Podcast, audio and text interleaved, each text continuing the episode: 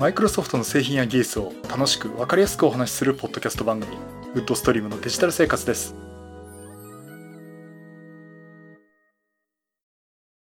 第655回目の配信になります。お届けしますのは木澤です。よろしくお願いします。はい今週もお聞きいただきありがとうございます。この配信はクラウドファンディングキャンプファイヤーのコミュニティにより皆様のご支援をいただいて配信しております。今回も安根さん、ホワイトカラーさんはじめ合計9名の方にご支援をいただいております。ありがとうございます。ご支援の内容に関しましては、この番組ウェブサイト、windows-podcast.com でご案内しております。もしご協力いただけるでしたらよろしくお願いします。また、リスナーの皆さんとのコミュニケーションの場として、チャットサイト Discord にサーバーを開設しております。こちら、ポッドキャスト番組、電気屋ウォーカーと共同運用しております。よかったら参加してみてください。Discord サーバーの URL は番組ウェブサイトに貼ってあります。また、この配信は Apple Podcast、Google Podcast、Spotify、Audible、Amazon Music で聞くことができます。はい、ということで、えー、今週もちょっと YouTube の方はお休みなんですが、先週ね、ちょっと YouTube の方は別枠でサービスの話をしましたんで、えっ、ー、と、またちょっとそちらの方をね、見ていただければなと思っております。ちょっと多分 YouTube のね、来月あたり復活の予定ですんで、よろしくお願いします。さて、今回はですね、まあ、ちょっとマイクロソフト絡み、まあ、Windows とかのアプリケーションに絡む話もあるんですが、ちょっとまたマイクロソフトからちょっと離れた話で、えー、自作 PC 絡みの話と、あとはですね、画像編集のソフトについてのお話をしたいと思います。えっ、と、これ私のメインのパソコンの話からなんですけどね。あの、今私のマシンは Core i5-9400F という第9世代コアプロセッサー。で、GPU が NVIDIA の GForce GTX1050Ti という、まあなんとかギリギリゲームが動くかな。まあそういう構成で使ってまして。まあメモリだけはね、32ギガ載せてまして、まあ仮想、ハイパーでね、仮想マシンをいくつか動かしてるんで、え実はあの、使ってる OS はメインで一つなんですけど、裏で Windows 10とか Windows 11がね、二つほど動いてるっていう、まあ、すでに Linux も動いちゃってるっていうね、えー、構成で使ってまして。まあ、あの、動画編集とかね、ちょっとここ一番、あとゲームやるとかって、ここ一番こう、パワーがいるときは、そのカスタマシンを止めたりしてるんですけど、まあそんな使い方をしています。まあ最近あのカスタマシンはですね、あの TDC、玉井データセンターさんでね、えー、ちょっとマシン、リソースをお借りして、そっちも使ってることもありまして、えー、まあそっちがメインになってるかなっていう感じなんですけども、まあそれなりにメモリのを捨てるんでね、パワフルに使っ、パワフルにね、えー、使わせてもらっています。と言ってもね、うん、やっぱりゲームをね、4K モニターで遊んでて、やっぱり 4K で欲しいなっていう時、たまにあるんですよね。あの、竜が如く7が、今フレチデで遊んでるんですけど、4K で遊ぶこともできるんですけど、4K で試しに遊んでみると、もうカクカクになってしまうってことで、もうせめて GPU だけはね、なんかアップグレードできねえかなとかね、いうことを考えていました。今のマシンを組んだのが2019年の3月なんですね。ですからもう3年半。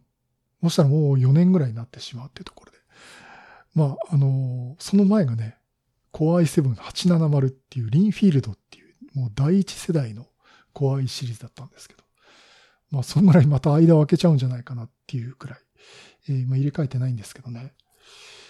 うん、で、まあ、マシン切り替えるかなって、今今で言うとその第12世代とか第13世代の高プロセッサーで、えー、ビデオカード、まあ、GPU がですね、GForce の RTX3060 あたりっていうと、まあ、30万ぐらい。まあ、ドスパラのもうガレリアを買うとしてですね、30万ぐらいで。まあ、ローン組んで月々1万円を 2, 2年間っていうと、これ結構きついなっていうところがありまして。まあ、なんとなくこう、最低限のところでアップグレードできねえかなっっていうところでね、ちょっと中古のパーツとかをね、今漁ってました。で、今回ちょっと見てみたのが、ビデオカードね、中古で、まあ、それなりのその GForce の RTX シリーズあたりでね、まあレイト、レイトレーシングそれほどやるかって話もあるんですけど、あの、モードでなんかいいのないかなと思って見てまして、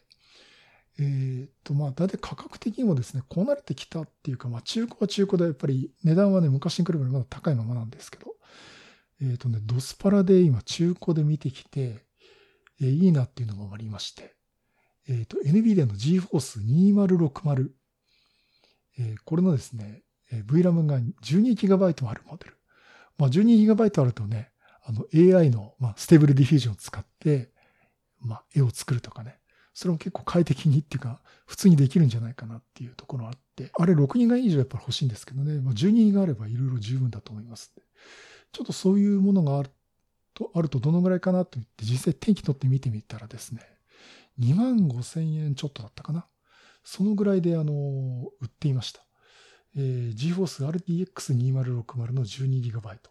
で、これがね、8GB のモデルになると2万2000円ぐらい。まあ3000ぐらいの違いだったらもう 12GB のモデルにした方がいいのかなと思いまして。まあこれって市場価格的にどうなのかなって今見てると、あの、メルカリとかでも見ると、だいたい2060の 12GB モデルで、まあだいたい2万5千円ぐらいで出てるんですよね。まあそういった意味では、ちょっと妥当かなというところで。まあここら辺だけ、だから今の GForce GTX 1050Ti を外して2060にしてみるかなっていうのはね、ちょっと考えています。まあ、あの、1050Ti 買った時にね、1060あたりにしとくと、まあ、当時そのミックスリアリティに Windows MR っていうか、そこ外付けのあのグラスをつけるっていうと、1060以上が必要ですって言われてて、あの1050だとね、条件満たしてないっていうことが言われてるんですけど、まあ、最近ちょっとあの、ミックスリアリティも状況がかかってきちゃったんで、まあその用途はもうなくなったかなと思ってるんですけども、うん、1060あたりすればね、ゲームがちょっと快適だったかなっていうのはあるんですね。まあそこ考えると、2060、あ、まあ1060にしとけばよかったかなと思いつつも、まあ今だったらこれ2060で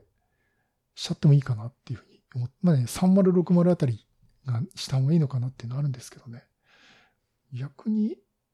まあ、1050ti で 2560×1600 ドットで AS コンバット7を遊ぶと、まあまあ遊べるんですよね。だからまあそれ考えると、まあ2060あたりにしてもよかったかな、してもいいかなと思っています。ですからこれで2万5000円の投資。で、問題がその GForce 1050ti がいくらぐらいで売れるかなっていうところもありまして。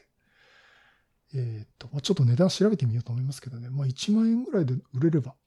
でも今、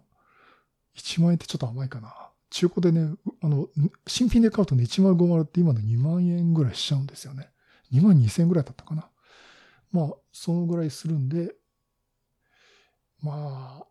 1万円と同じですけど、実際調べてると7000円がいいとこっていうのがあるかもしれないませんのでね。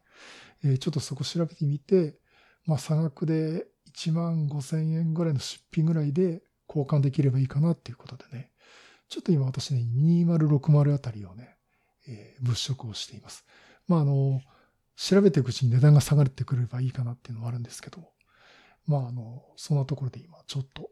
部分的にアップグレードしてみようかなと思ってます。でね、あとね、じゃあ CPU だけ変えてみたらどうだろうっていうのがあるんですね。まあ、あの、本音で言えばその第12世代、第13世代ね、高プロセッサーに借りたいとこなんですけど、そうなると、まあ、マザーボードも入れ替えっていうところで。で、マザーボードがね、やっぱり2万円ぐらいしちゃうんですよね。でその後、じゃあ CPU だけって変えてみるとどうだろうっていうところで CPU 調べてみたんですが、今私が使ってるマザーボードは、アスロックのですね、H370 プロ4っていうやつなんですね。で、300万台。その H370 って、そもそも第何世代向けのコプロセッサー用のマザーボードだったのかなっていうことを改めてみ、改めて見てみたんですけども、なんと第8世代、第9世代向けなんですよね。あの、なんとなく私、第10世代くらいも OK かなっていうふうになんとなく思ってたんですけど、そうじゃなくて、そうなると、まあ最低でもね、第10世代あたりの Core i7 あたりに変えてみたいなと思ってたんですけど、そこで、今第8世代、第9世代っていうのを考えると、今 Core i7 の9700これ第9世代の Core i7 ですね。Core i5 から Core i7 にしてみようかなというところで調べてみたら、これがね、今中古価格で3万3000円。うん、3万3000円で、で、あの、第8世代、第9世代って、ハイパースレッドなしなんですよね。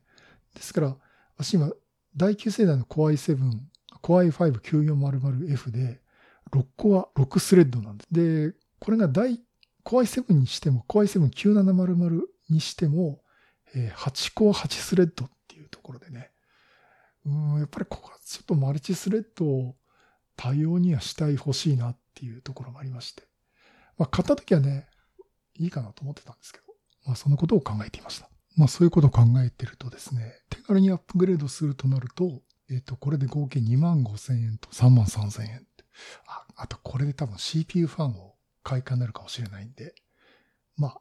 プラス5千円ぐらいで見ていくと、うん、まあ6万円ちょっとですかね。えー、まあそこまで出して、まあアップグレード意味あるかなっていうのはあるんですね。あの多分ビデオカードはですね、かなりこれ効果が出てくると思うんですけど、CPU はそんなでもないのかなっていう感じがするんでね。まあこれでビデオカードだけ段階的に変えて、CPU 含めたマザーボード、メモリー周りは、この後に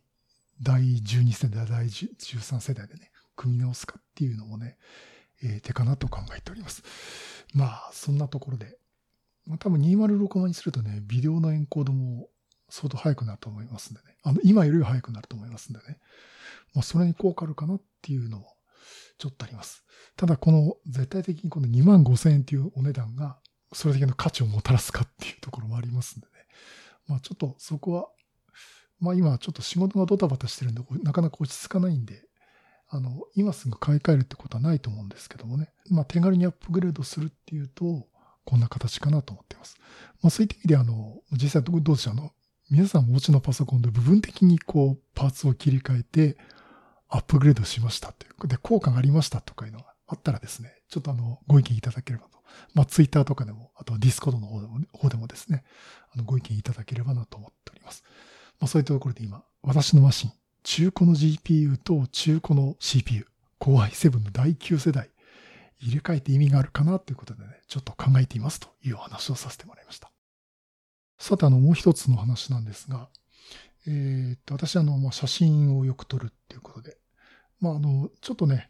コロナ禍っていうのもあったんで、あんまり外出かける頻度が本当に減っちゃったのと、まあそれによってこう写真、あまり撮るの頻度もね減ってしまったっていうのがあるんですけど、まあそれでもね、それなりにあの、撮ってて、まあ機会あればね、羽田空港もまた行きたいなと思ってますし、こう横浜の港未来とかもね、まあこれからもうクリスマスイルミネーション始まりますし、えっと、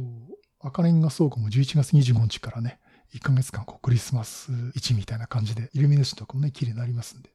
まあ写真は撮っていこうかなと思っています。まあ、そんなところなんですけども、あの、写真をですね、まあ、撮って、あの、大体私、ロー画像で撮って編集をするんですね。それつで、今まで編集してたのは、Adobe の Lightroom。これをね、使ってやっていました。まあ、使うにあたっては、Adobe の Creative Cloud っていう Adobe CC の、まあ、サブスクリプションサービスを使って、フォトプランでですね、まあ、ライトルームを、と、ほとんど使わないフォトショップを契約して、えー、月1000円ぐらいっていうのをやってたんですけども、えっ、ー、と、最近あの、かなり節約モードに入ってまして、本当に今まで使っていたものが解約しちゃったんですね。だから、ライ、アドビも解約して、あとは、格安シムですね。ビッグシムっていう。まあ、これ IIJ ミオなんですけど、そこも解約をして、えー、ポボに乗り換えて、今無料にして、たまにこう、180日使う、立つ前に課金をちょっとするかなっていうかね、えー、そのぐらいでかなり節約をしています。えー、という節約する理由は何かというと、なぜかブログのですね、広告収入がですね、最近激変してるんですね。まあ、記事がちょっと読まれなくなってるっていうのもあるし、なんか知らないけど、多分これ、広告の貼りすぎなのか、あの、Google から私のブログの記事のね、どうも多分ランクが下がってるんじゃないかなっていうところで、えー、かなりですね、収入が激変してるっていう。まあ、収入つってもね、あの、そんな別にあの、大儲けしてるわけじゃないんですけど。まあ、そういうのがあって、こう月々の支払いっていうのもですね、ちょっと抑えなきゃいけないなということで、えー、Adobe のね、クリエイティブクラウドをね、今止めてるんですね。というところでね、ライトルームが使えないっていう。それはね、契約してなきゃ使えないだろうっていうのがあるんですけども、まあ、それで、えー、っと、それでもやっぱ写真編集したいのでどうしようかなと思ってたんですね。で、実際のとこですね、私使ってるカメラが、オリンパス。当時これ買った時はオリンパスだけど、オリンパスの OMD M5 Mark II と、あとは動画に撮るために買ったんですけども、ソニーの ZV-10 ですね。これを持ってますけども、あの、結構ですね、ソニーの ZV-10 ってかなりカメラ、あの、静止画のカメラとしても優秀で、あの、ロー画像で撮るだけじゃなくて、普通に JPEG でカメラの中で処理してるだけで結構いい画像を撮ってくれるんですね。だ極端な話、あの、本当トリミングするぐらいでいいかなと思ってるくらいでして、うん、とは言っても結構ね、あの、私こう、シャドウハイライトとか調整したりとか、ちょっと色味を派手めにして、あとは霞除去をしてとかね、そういったちょっと深みのある派手っぽい絵に仕上げるのが好きなんで、まあ、そういうところで使うとやっぱりライトルームで現像するっていう機能が欲しいんですよね。さてそこでどうしようかっていうところで何かフリーソフトとかでね、いいものがないかなという、ちょっと探してみました。で、そこで見つけたのが、ローセラピーというソフトです。これあの、オープンソースのフリーソフトウェアです。GPL3 に準拠したっていうことで、え、いうものなんですが、えこれね、ちょっと使ってみました。で、これあの、オープンソースでマルチプラットフォームで、Windows、Mac、Linux 版が提供されていて、で、最新版はですね、バージョン5.8というところで、最終リリースがですね、2020年の2月4日なんですね。で、この5.9が出るのかっていうと、えー、なんか頑張ってますけど、もなかなか厳しくて、COVID-19 が大変なんですよ、みたいなことがいろいろ書いてあるんですけども、まあ、そういった状況で実際開発が止まってるように見てるんですけども、これのオープンオープン操作なんで派生用ソフトとして、アート、ART っていうソフトも出てるという状況です。で、このアートっていうのと、ローセラピーってほとんどあの、機能を削ってるところもあるんですけども、同じような、あの、機能、もうほとんど同じような機能を載せてるんで、まあ、あの、どっち選んでもね、今得いいと思うんですね。で、これをね、実際インストールしてみました。で、じゃあこれがね、ライトルームの代替になるかっていうところでね、そういう視点で見てみたんですけども、これね、結構ね、あの、機能的に代替になります。で、あの、実際私、ライトルームでやってるのはどんなことやってたかっていうと、まあ、ロー画像の取り込みと編集、あとトリミングするのと、あと角度調整ですね。どうもね、私、癖でね、斜めに撮っちゃうことが多いんですよ。でよくあの、私のカメラの師匠の皆さんにですね、斜めってるって言われるんですけど、あの、ちょっと調整したりとか、あとは明るさの補正とか、サイドの調整ですね。私ちょっと派手めにしてみたいっていうのがあるんで。あとノイズ除去ですね。あの、夜景を撮るんで、ISO 感度割と高めに撮っちゃうんですよ。まあ、こういうこと言うとね、だからフルサイズにしろって言われるんですけども。まあね、α7R シリーズとかね、α7 R5 か。ちょっととても買える値段ではないんで。まあ今でマイクロソフフォーサスで頑張っていくんで、まあまあノイズを除去することで頑張っていこうかなと思うんですけども、まあノイズ除去っていうのは必須。で、あとはちょっとこう深みを入れたいということで、霞の除去っていうのも入れたいってところで、まあ大体この機能がね、えー、使えればいいかなって見てたんですけども、この機能全部あります。で、全部あるどころかですね、写真の編集に必要な各種パラメータ、本当に私もまだアマチュアもアマチュアなんで、あの、例えばトーンカブ補正だとかですね、いろんなホワイトバランスの補正だとかっていうのも、えー、ライトルームでできることは、ほぼ揃っています。まあ、ライトルームでできるっていうか、一般的な写真編集ソフトでできるってことは、ほぼ載ってるくらいですね。もう逆に私には使いこなせないほどの機能が備わってるということで、まあ、機能的にはね、十分じゃないかなと思ってます。まあ、ですから、このローセラピーというソフトは、えなかなかお勧めできるものかなと思っています。でね、やっぱりこの、これとね、面白いのが、フィルムシミュレーションっていうのがあるんですね。で、その、各メーカーの、このフィルムで写した時にこんな仕上がりになりますよっていうね、シミュレーションしてくれるんですね。例えば富士フィルムだとか、コダックとかポラレードとかですね。まあ、いろんなこうメーカーのやつを選んでですね、まあ、カラーもモノクロもあるんですけども、そのフィルムで仕上げるとこんな感じになりますよっていう画像の仕上げをしてくれることもあります。ですからね、これに行くとね、結構古風な、こう、写真のね、あの、仕上がりになったりっていうこともありますんで、これのためにこのソフトを使うって方も多いようです。あの、いろんな、あの、メーカーのやつも、あの、プリセットで提供もされてますし、あの、後でね、えー、追加されて作られてる方もおられます。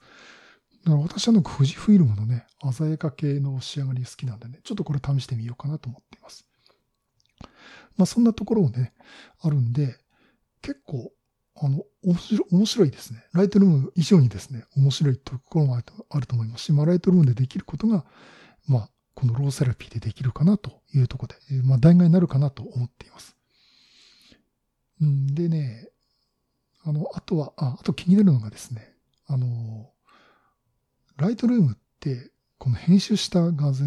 画像のね、写真の元画像はいじらないんですね。で、これに対してどういう変更を加えましたかっていう情報を元に、まあ、ロードして編集を続けたりとか、まあ、JPEG 画像に、現像といって吐き出すかってことをやってるんですけども、ローセラピーについてもですね、実際元の画像をいじることはしないです。元の画像をいじることはしなくて、読んだ画像に対してどういうふうに編集しましたっていうのをね、その編集情報をまた別に設けるってことで、まあ、編集を続けるってことができます。でライトルームの場合はカタログっていうのを専用のこう、管理する仕組みを作ってやってるんですけども、ローセラピーっていうのはこういったカタログっていうのはなくてですね、本当にあの、このフォルダを開きますっていう、それだけなんですね。だから、あの、すごく管理がシンプルになってて、これはこれでいいかなと思ってます。で、じゃあ、その編集した画像の編集データってどこに入れてるかというと、同じフォルダーに、その写真の RAW 画像、でもまあ JPEG でもいいんですけど、と同じファイル名で拡張子だけ PP3 という PP3 というですね、えー、拡張子にテキストファイルで保存するという形でね、えその編集情報を保存します。ですから、これ例えばどっか別のフォルダにいきなり持ってって、じゃあそのフォルダで開き直しても編集の続きができるっていうことができますんで、あの管理という意味ではね、ものすごく楽だと思います。だからこれちょっとサーバーに置いて、例えば Mac で編集するとかね。あの、そんなこともできます。まあ Mac じゃなくてもいいんですけど、別マシンで編集するっていうこともできるっていうことができまして、あの、これはね、すごく管理という意味では、あの、楽になったと思います。まあ、といっても、この続きですね、あるんですけども、やっぱりこう、ライトルームってそこら辺のその、カタログってすごくしっかりしてて、例えばこう、サムネイル表示とかっていうのをキャッシュに取り込んで全部そこまで管理してくれてるんですよね。だから、あの、写真の画像の取り込みも早いし、あの、実際本編集するときは元の画像を読んでくるけど、それ以外の写真選ぶときはですね、キャッシュに入れた、まあ大体見れる画像を用意して、そこから選ぶとかね、あの切り替えるってことができるんで、そこのスピード感という意味では、きちんとそのカタログを持つってところでね、ライトルームすごく優秀なんですね。で、ここからね、あの、うん、やっぱライトルームかなっていうところもありまして、このローセラピーって機能的には申し分ないんですけど、やっぱりライトルームと比較して、やっぱりライトルームがいいなという思うところですね。まずね、ローセラピー動作が重いんですよ。まあ、さっき私があの CPU、GPU の話をアップグレードすること言い始めたのは実はこれが絡んでるとこありまして、結構ね、ローセラピー処理が重いです。あの、写真編集すると CPU 負荷率が90%ぐらいいくんですよ。で、その、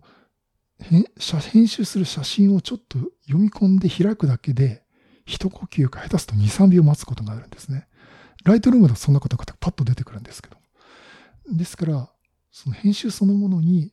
サクサク編集するっていうわけにいかないっていうところがあるんですね。まあ、あとね、これはもうアドビだからしょうがないでしょってのはあるんですけども、やっぱりね、ライトルーム強力なのは自動補正ですね。自動補正ボタンポンってポチッと押すとですね、いい感じに仕上げてくれるんですよ。まあこれアドビ先生とか、まあ本当 AI の技術とか入ってるんですけども、こういった技術はさすがにローセラピーにはないです。ね、もうオープンソースで作ってる、本当に個人ベースっていうかね、まあ皆さん協力して作ってるってとこで、さすがにそこはやっぱり専門メーカーというか、やっぱりそういった研究部門を持ってるっていうね、企業とかやっぱり差が差が出てしまうのは仕方がないことなんですけども、あの、私の編集の仕方ってライトルームで、まず自動補正でいい感じにしてから自分の好みに変えるってことをやってるんで、そこをですね、一から調整するってなると、やっぱりそこまで技術が私ないんで、まあ、そこを見ると、まあ、ライトルームの方がいい感じに仕上がるっていうのはね、やっぱりあるんですね。あと、まあそういったね、ところで、やっぱり自動補正ていう機能に関してはもうあるないの話でね、やっぱり差がついてしまうのかなと思ってます。あと使いやすさですね。やっぱり細かいところなんで、やっぱりライトルームの方が、えー、やっぱ使い勝手がいいというか直感的にできるとこもありまして。まあ、機能は実現できてるんだけど、それをどう調整しやすくするかっていう意味ではね、やっぱりライトルームの方が全然使いやすいってなります。まあ、そういったところでね、まあ、やっぱりね、フリーソフトとね、まあ、それだけその節約しなきゃいってもくらい課金しなきゃいけないソフトの差っていうのはやっぱり出てくるんですけども、まあ、そこで、まあ、使用頻度は高くないんだけども、それなりに画像編集ができるっていうので欲しいって方はですね、このローセラピーっていうのをね、ちょっと試してみていただくとね、いいかなと思ってます。もちろん、例えば iPhone とかの写真をパソコン取り込んで、ちょっと編集してみるとかね、えー、そういったところもできますんで、Windows で Mac でもね、Linux でも使えますんで、えー、ぜひ試してみていただくといいかなと思っております。まあ、総じて言うと、写真編集っていうもの理屈がしっかり分かってて、十分に使いこなせる、分かってる方はですね、十分使いこなせるソフトだと思っています。これも本当に無料で使わせてもらうっていうことはね、本当に開発者の方にも感謝したいと思いますし、まあいいソフトかなと思ってますんで、えー、ぜひね、皆さんも試していただくといいかなと思ってます。で、私は、えー、なんとか資金繰りを頑張って、やっぱり、まあ、それまでね、これ使いたい、ローセラピー使いたいと思いますけどね、どっかのタイミングで Adobe のフォトプランをね、復活させてみたいなと思っております。はい、そういうことでね、以上、写真編集ソフト、ローセラピーはライトルームの代替になるかという話をさせていただきました。はい、第655回はパソコンの中古の部品交換したらどうなるかという話と、えー、写真編集ソフトローセラピーについてお話をさせていただきました。まあ、あの、ここら辺ね、ちょっと私はとにかくちょっと今新品でいろいろ揃えるのは財政的に厳しいけど、やっぱりいろいろやっていきたいなっていう気持ちありますんでね。まあそれなりにこうまた工夫をしていきたいなっていうとこで、まあフリーソフト活用するだとか、え、中古の部品使うだとかですね。そんなことをね考えていきたいと思っております。はい、そういうことでまた医療ネタを進めてお話したいと思います。またよろしくお願いします。